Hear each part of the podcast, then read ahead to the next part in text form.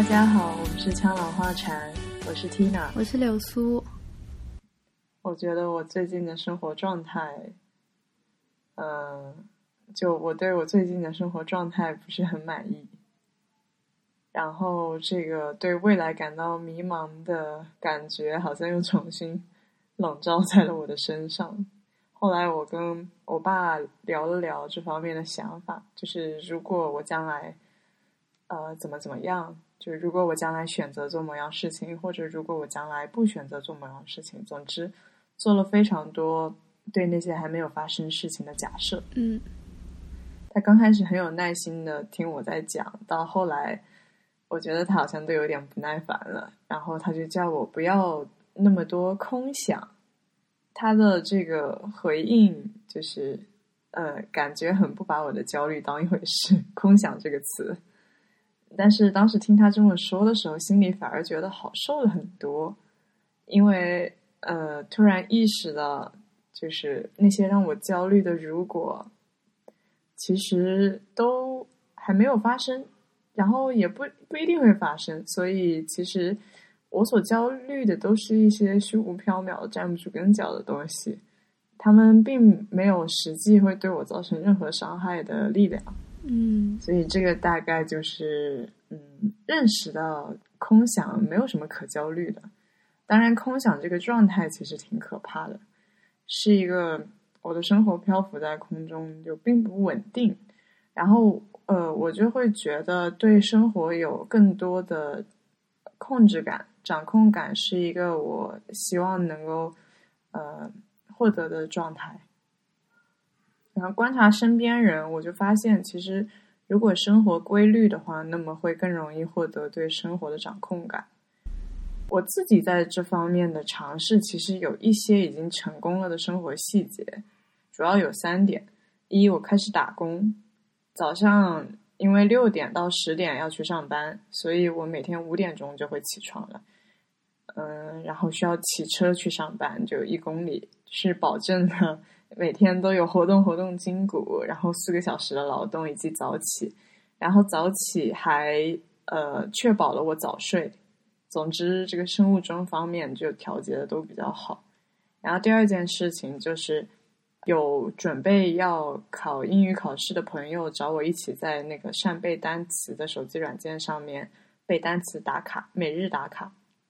然后因为那个每日打卡它是以一个月为周期的一个任务。所以，如果我忘记打卡的话，那么对方的任务也会失败。所以，这个就不只是我自己的责任了，也也需要考虑对方在这个里面。所以，我就有好好坚持这个事情。还有一个比较重要的因素，是因为我的单词任务我是设低了，设定了最低限度，就是每天会复习二十个已经背过的单词，加上五个新词。非常非常的少，所以我每天五分钟之内就可以做完了。我基本上每天早上醒来的第一件事情还是看手机，但是我打开手机的第一件事情就是把这个单词给背了。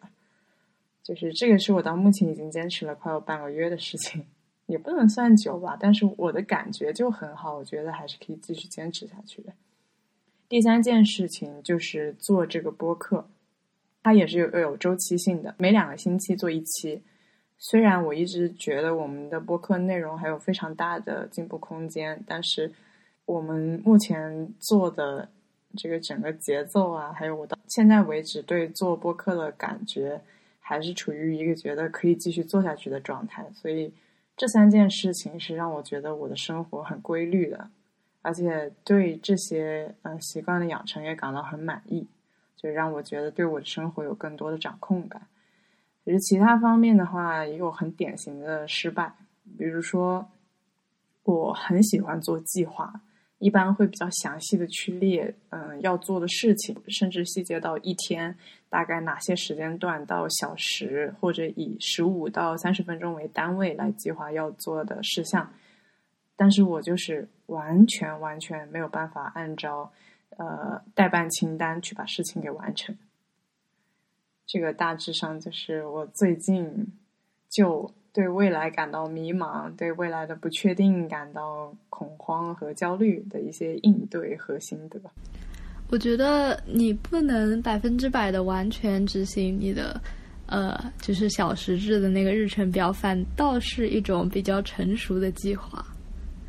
因为很多人在为了规避情绪上的焦虑和对未来的恐惧感的时候，会选择去做一个有点强迫症一样的行日程安排表，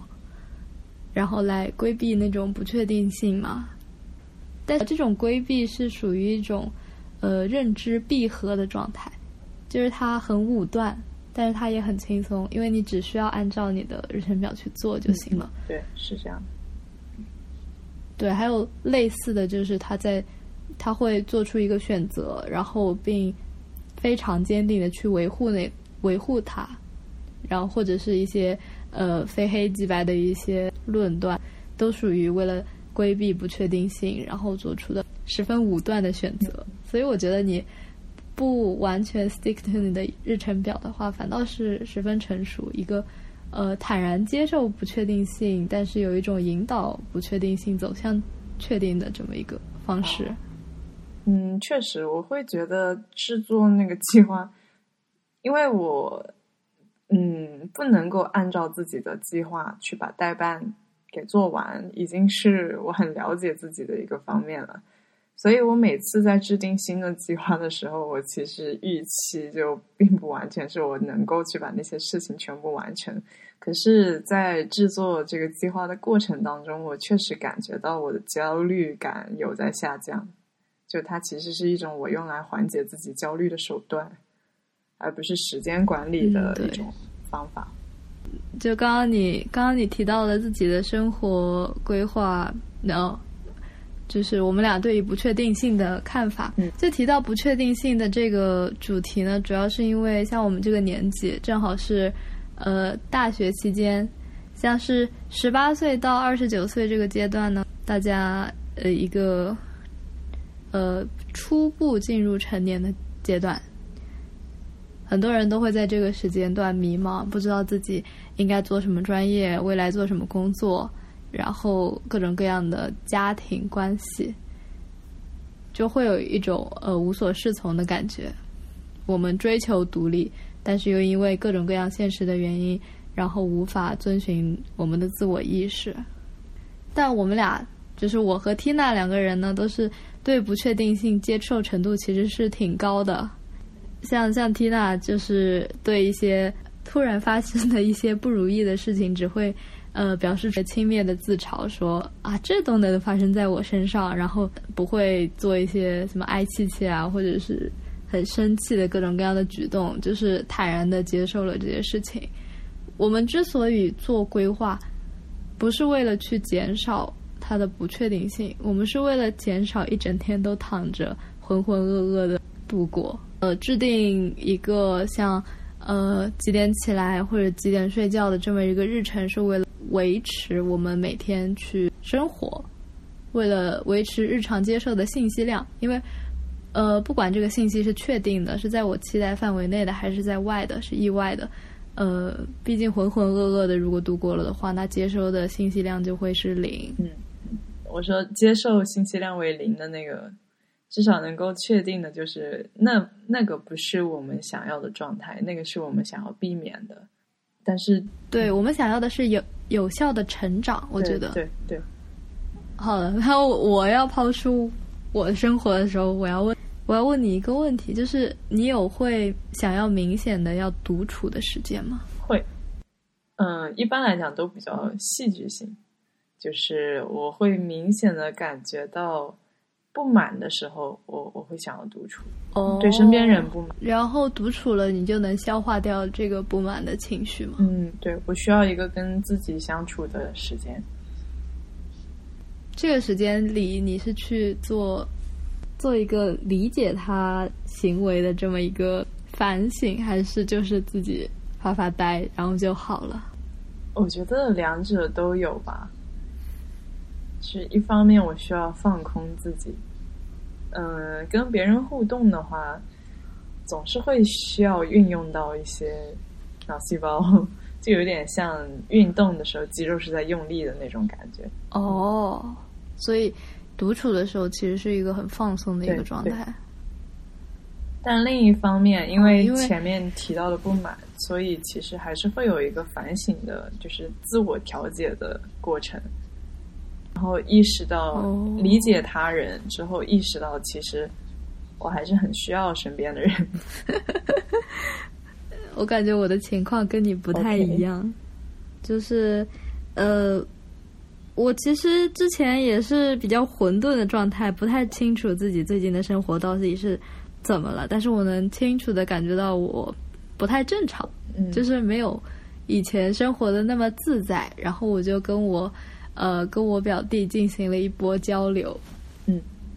然后我也问了他是不是有有过想要明显独处的时间，然后他说他前段时间也有一点，嗯，然后他提出了一个成年人一周需要至少二十个小时的独处时间才能保证身心健康，嗯，然后对此我表示 What the fuck，我大概每周和人相处的时间也就二十个小时，因为呃，我只是之前没有那么强烈的想要独处过，嗯。之前总是想找朋友，想想和人讲讲话，然后呃，我弟他说他曾经为了独处在厕所里面戴上耳机学 P 二，他说他很喜欢这种小型的封闭空间，呃，就是只能听到自己想听见的东西的感觉，他觉得这个让他感觉很好天，。在。然后我又思考了一下，嗯，你 在厕所里独处，这个我身边有一个人也是这个样子的，而且他从初中到高中，小学我不太清楚，但或许也有。他从初中到高中都有这个持续性的习习惯，就是在他感觉有需要的时候，上课或者课间，他会跑到厕所洗手间的那个隔间里去一个人待着，可能会做，可能会写作业或者打游戏，或者就是在那儿发呆。但是我认识的一个人，他就是对这个厕所隔间独处，呃，有这种需求，而且确实有这种习惯。所以我想说，你表弟的情况绝对不是个体事件，我觉得挺有趣的。我真的，我觉得好特别啊，因为它是一个小型封闭空间的独处，像我就不是这个情况，因为幽闭环境会让我抑郁，我一个人待在一个房间里面，我就会感觉会很难受。哦，哦，我就插入一个我自己的对于洗手间隔间独处的事情。我高中我不太有这个习惯，但是我记得高中有两次我跑到洗手间去独处的时候，一次是我特别特别难过，我现在不太记得为什么了，但是我那天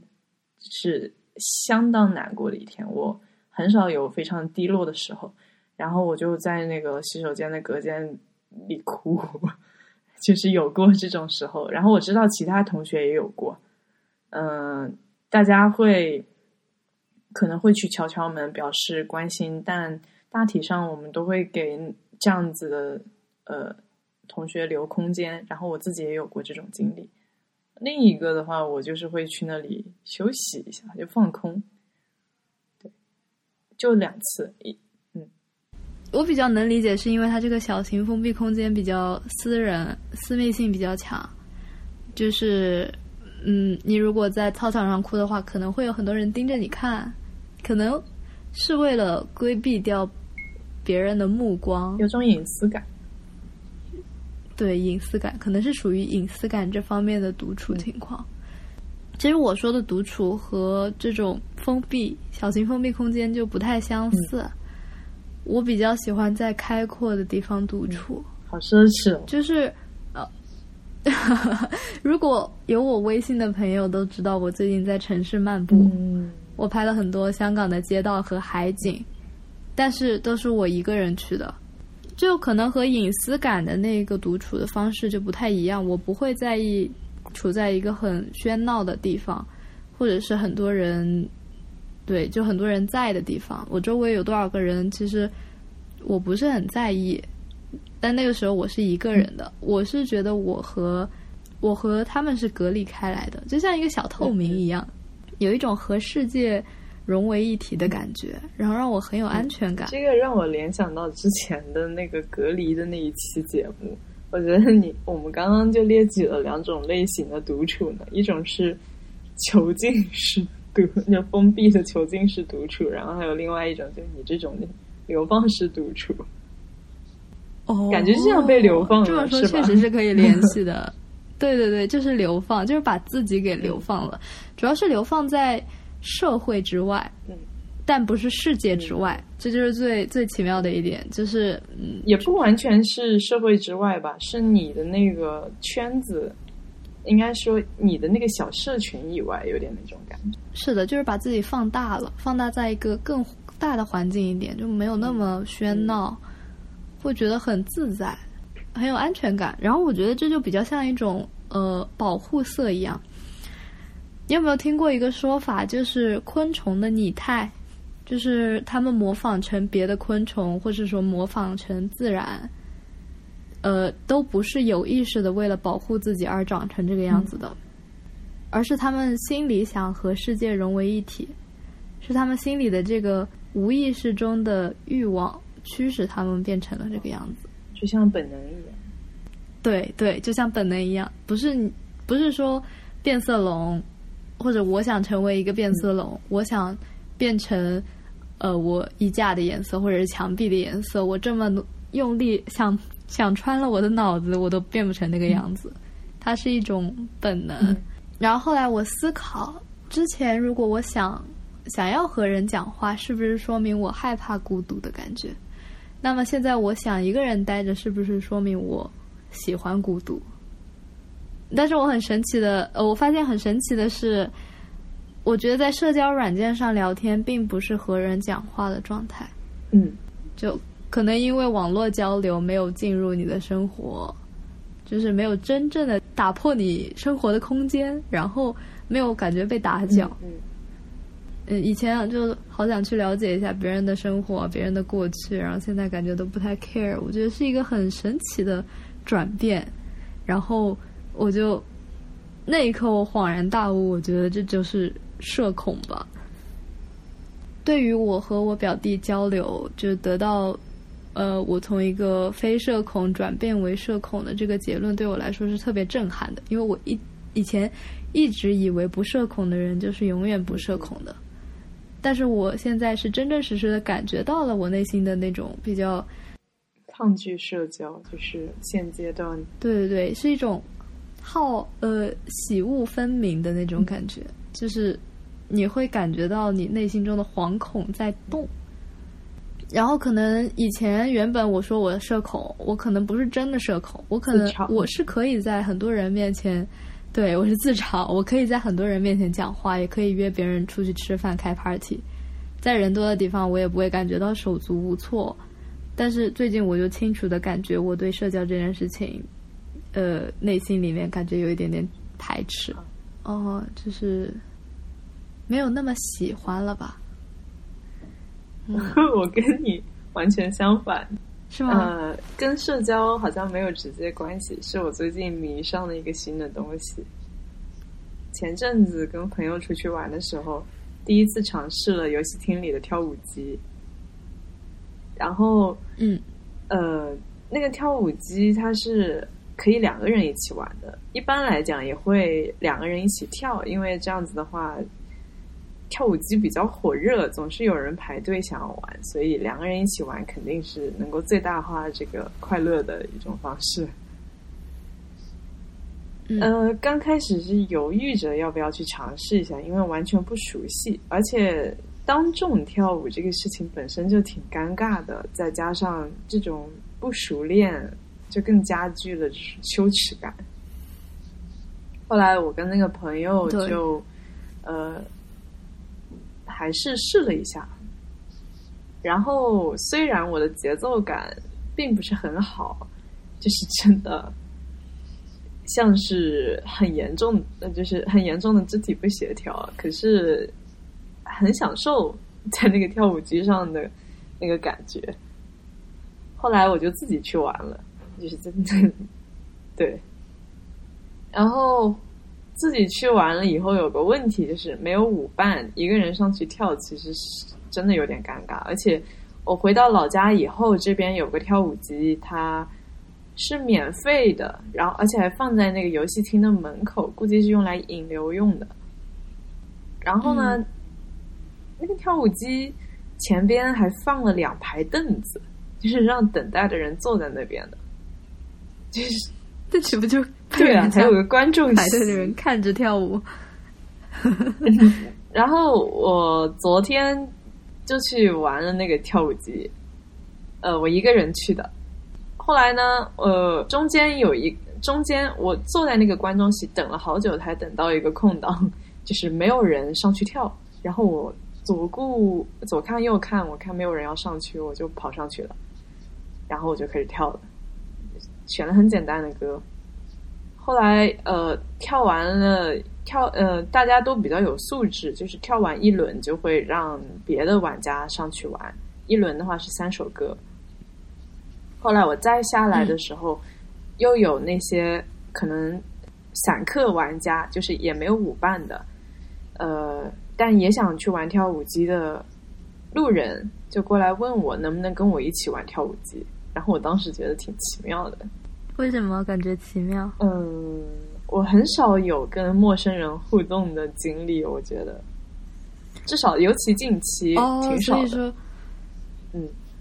然后我就像新型的跳舞机社交一样啊，对对，就是可能跳舞机社交本身不是一个很新的东西，但对我来说是一个很新的体验。然后当时旁边还有一个跟跳舞机不太搭得上边的呃阿姨，年纪比较大的那种。她也来跟我搭话，她说：“你节奏感还不错嘛，我看。”然后，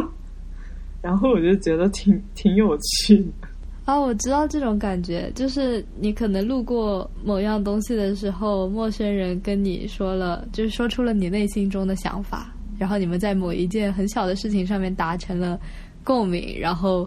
呃互相交谈了两句，然后后来就就此别离，再也不会，嗯、对再也不会遇到的那种感觉。但是这感觉就很好，就是他给你一种很亲切，然后是一种陌生的认同感啊，不知道，哎，反正我以前也是可以体会到这种的。总之，昨天在那个跳舞机旁边，我大概跟五六个陌生人因为 跳舞机的缘故有过交谈。这么多吗？也不算深入的交流吧，但是跟陌生人有互动这个事情本身还挺神奇的。哦，像像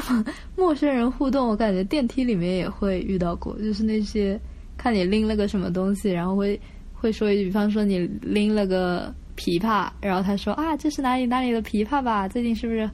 呃正好出啊什么的？然后你就会适当的回应他一下，就还挺可爱的，因为人家的年龄一般对我来说都是那种大伯和大婶那种年龄。然后，呃，你看他们发出了这个样子的提问，然后觉得很可爱，因为在此之前，你可能只跟你的同龄人，呃，发生过就是偶然性的交流，然后你会想，你的同龄人里面有一些很爱讲话的，有一些不爱讲话的，然后你会去想到这些很爱讲话的，可能长大了以后就会变成这个样子，然后会对电梯里面的陌生的小朋友发出一些。嗯，比较日常的对话，就很亲切。就是说啊，原来长大了，大人了之后，你还是会像这个样子，还是那么可爱，很爱很爱讲话呀。对啊，啊，我觉得我最近不太喜欢跟人交流，完全是因为我太太累了。嗯，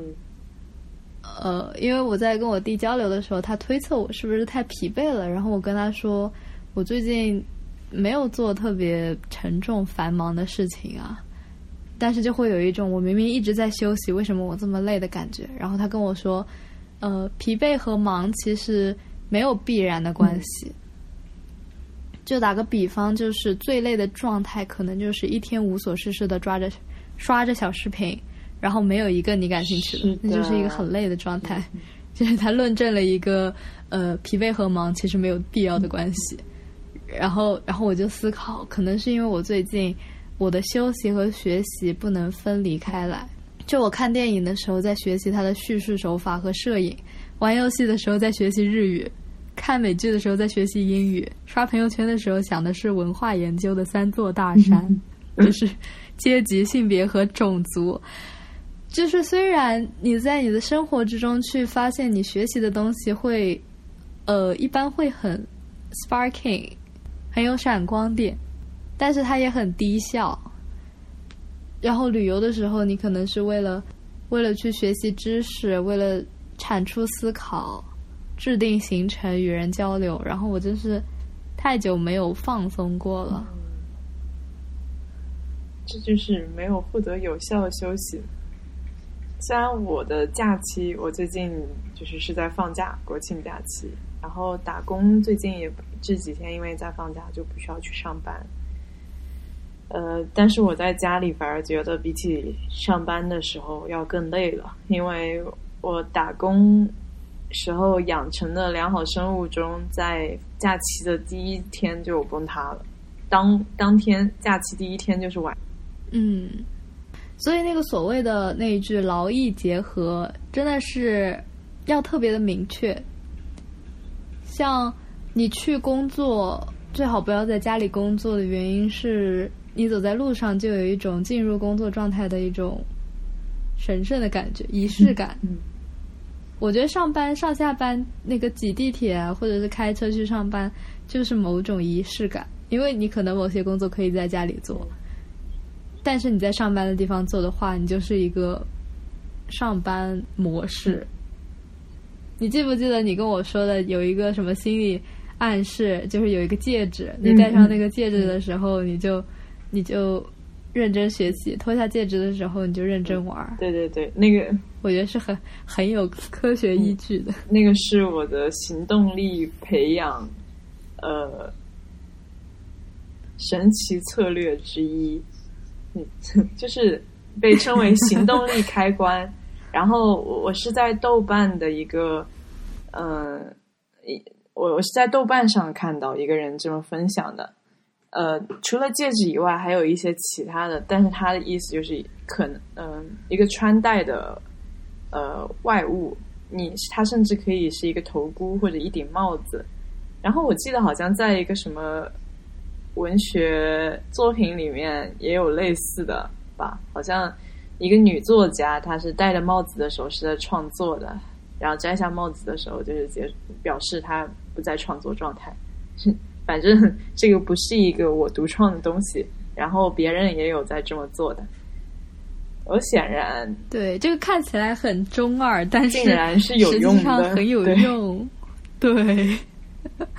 可是你绝对不能打破它。如果你戴着那个戒指，然后处于工作状态的时候去开小差，它的那个效用就呃会消失。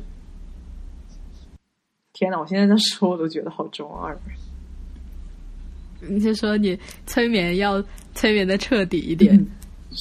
不能不能有偷懒的情况。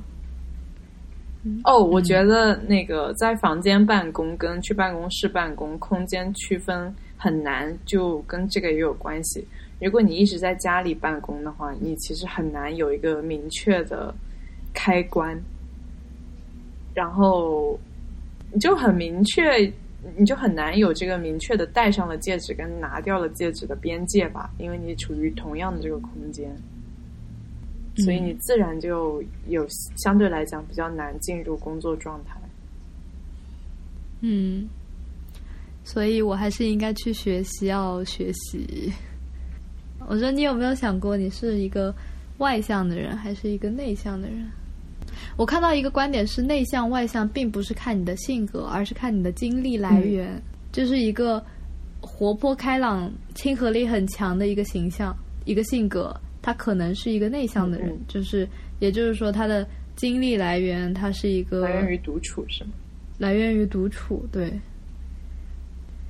呃，如果按照这个划分的话，我认为我是一个外向的人。你的经历来源于社交，跟大家一起玩。但是，呃，会会有一个没有那么，你会感觉到吧？当你，比如说，呃，我跟我家人互动比较多最近，但是当我的输出大到一定程度，就是我碎碎念多到一定程度，我就会感觉我，嗯的获得感没有那么强了。这个反馈就不再那么有效率了，然后补充精力这个事情就，反正完全不是一个很长的值吧。哦，补充精力也不是就是一直社交就越来越旺盛，而反而是应该是一开始充能比较快，然后慢慢的就开始淡淡化了这个情况。哦，而且也有上限，就刚刚提到的，我也会有想要独处的时候。嗯，我感觉我就是一个内向的人呢，但是我为了适应环境，我在某些场合下可以表现出外向的特质。就是嗯，就是所谓的比较活泼的一面吧。嗯，对，就是呃，除了你刚才说的定义一个人内向还是外向，呃，是取决于他们的经历来源这一点。我觉得大部分人还是会把外向跟内向当做是呃一个人展现出来的社交形象吧。然后我就经常收到认为我是一个内向的人这样的评价。就是会觉得我话可能没有那么多，然后我嗯，如果是这么讲的话，我其实对你的印象也会觉得你是一个外向的人。对，好特别啊！就是你其实，就是如果把一个人呃一个人他都有外向和内向的一面，只不过他，比方说我如果是个内向的人的话，那我就是独处的时候，我是在。恢复我的精力的，我在外向的时候呢，那就是在消耗我的精力的。然后你就是跟我恰恰相反的，但别人反而会觉得我是个外向的人，你是个内向的人，就特别的特别，因为我们是展现出来的一面，就是你消耗能量的那一面，反倒是被大家很用力的看见了。嗯嗯，然后我就会想，有一些人呢，他就是天然的领导人，然后有一些就是天然的独居者。然后也有一些人，就是他很向往外向，但是始终没有迈出那一步，他就会可能回到家里面，我都是都是我想的，可能回到家里就躲到房间里面去看看直播，看看综艺小视频。我觉得领导能力是一个需要培养的东西，就有些人可能先天会有，可是呃，那那个所说的先天，可能很大程度是取决于家庭环境或者这之类的。但是，呃，对这方面的特特性以及能力，我我会认为跟学校教育有挺大关系的。就我跟你都是学 IB 的嘛，然后其实，在嗯这个 IB 的课程当中，领导力或者说把 IB 我把我们作为未来这个世界的创变者去培养，是一个很明确的在课程里面有体现的东西。嗯。因为我们不断的好像被洗脑，呃，可以说是被洗脑，呃，被告知我们是可以去做改变的，